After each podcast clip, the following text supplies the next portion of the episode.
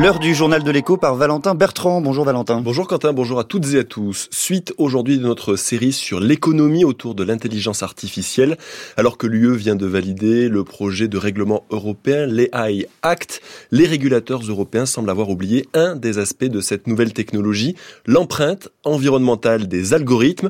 Ce sont des grands consommateurs en énergie et en ressources dont l'impact reste sans doute encore sous-évalué, Cécile de Carvas-Doué. Ce qu'on appelle les intelligences artificielles, comme les grands modèles de langage qui permettent notamment de générer du texte, impliquent des millions d'heures de calcul informatique, ce qui veut dire une grande quantité d'électricité et donc autant de gaz à effet de serre, que ce soit pour chaque ordinateur ou pour les plus de 8 millions de centres de données dans le monde. À cela, il faut ajouter une grande quantité d'eau pour refroidir ces centres et un nombre colossal de matériaux rares, ainsi qu'une forte pollution numérique. En 2019, une équipe de l'Université du Massachusetts aux États-Unis avait ainsi calculé que le simple entraînement d'une IA équivaut en termes de CO2 aux émissions de 205 allers-retours Paris-New York en avion. L'année dernière, une autre étude de l'Université américaine du Colorado a calculé que poser 25 questions à ChatGPT, par exemple, coûtait un demi-litre d'eau douce. Si vous multipliez ça par les presque 200 millions d'utilisateurs, ça fait beaucoup. Et pourtant, ce ne sont que des estimations, faute de données. Et c'est précisément ce que dénonce Laurence de Villers. Elle est professeure en intelligence artificielle à la Sorbonne, chercheur au CNRS et co-autrice d'un rapport du Comité consultatif national d'éthique. Il n'y a pas de normes consensuelles pour tous pour qu'on puisse calculer, si vous voulez, euh, l'impact. Et puis pour ça, il faut que ça soit plus transparent. En fait, il y a des modèles pour lesquels, OpenAI par exemple, on ne sait pas. Donc on doit faire confiance au dire de chaque euh, industriel. Donc je pense que là, ce devrait être des décisions du gouvernement de pousser à ce que les normes, en tout cas sur la consommation d'énergie tous ces systèmes, soient plus euh, décentes. Quoi.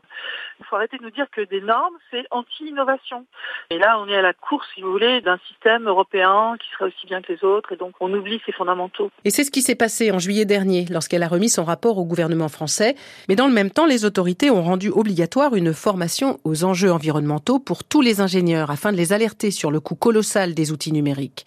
Car selon l'ADEME, l'agence de transition écologique, les outils numériques comme l'IA devraient générer 50 millions de tonnes de CO2 en 2050 en France, soit trois fois plus qu'aujourd'hui. D'où l'urgence de le faire savoir aux utilisateurs, explique Gilles Sassatelli, le président du conseil scientifique du CNRS en sciences informatiques, qui vient de rendre un rapport sur les impacts sociétaux des IA. On sait que d'un point de vue scientifique, on n'a encore pas trouvé les clés de ce qui pourrait nous permettre de créer des modèles qui soient véritablement donc minimaux en termes de consommation d'énergie par rapport à un besoin de données. L'humain reste malgré tout euh, inégalé, euh, faut-il encore le mentionner. De quoi finalement poser la question du bénéfice humain associé à toutes ces technologies, avérées dans certains domaines, notamment la santé, il est moins évident dans d'autres, comme la surveillance automatique au regard de sa facture climatique. Cécile de Carvas-Doué, et d'entraînement, il y en a encore besoin, même pour les noms les plus avancés de l'IA. Hier, ChatGPT s'est soudainement mis à prendre, à produire des textes sans queue ni tête. Problème résolu ce matin sans plus de précision. Ce décryptage écho et tous les autres sont à réécouter et à lire sur le site internet de France Culture, à la page dédiée, le journal de l'écho. Après les déboires successifs du Boeing 737 MAX, l'avionneur américain débarque. Le responsable du programme 737, Ed Clark, une réorganisation de la branche aviation civile est aussi annoncée.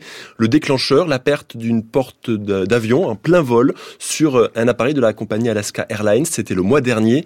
Depuis, l'agence américaine de sécurité des transports a conclu qu'il manquait quatre boulons pour bloquer cette porte.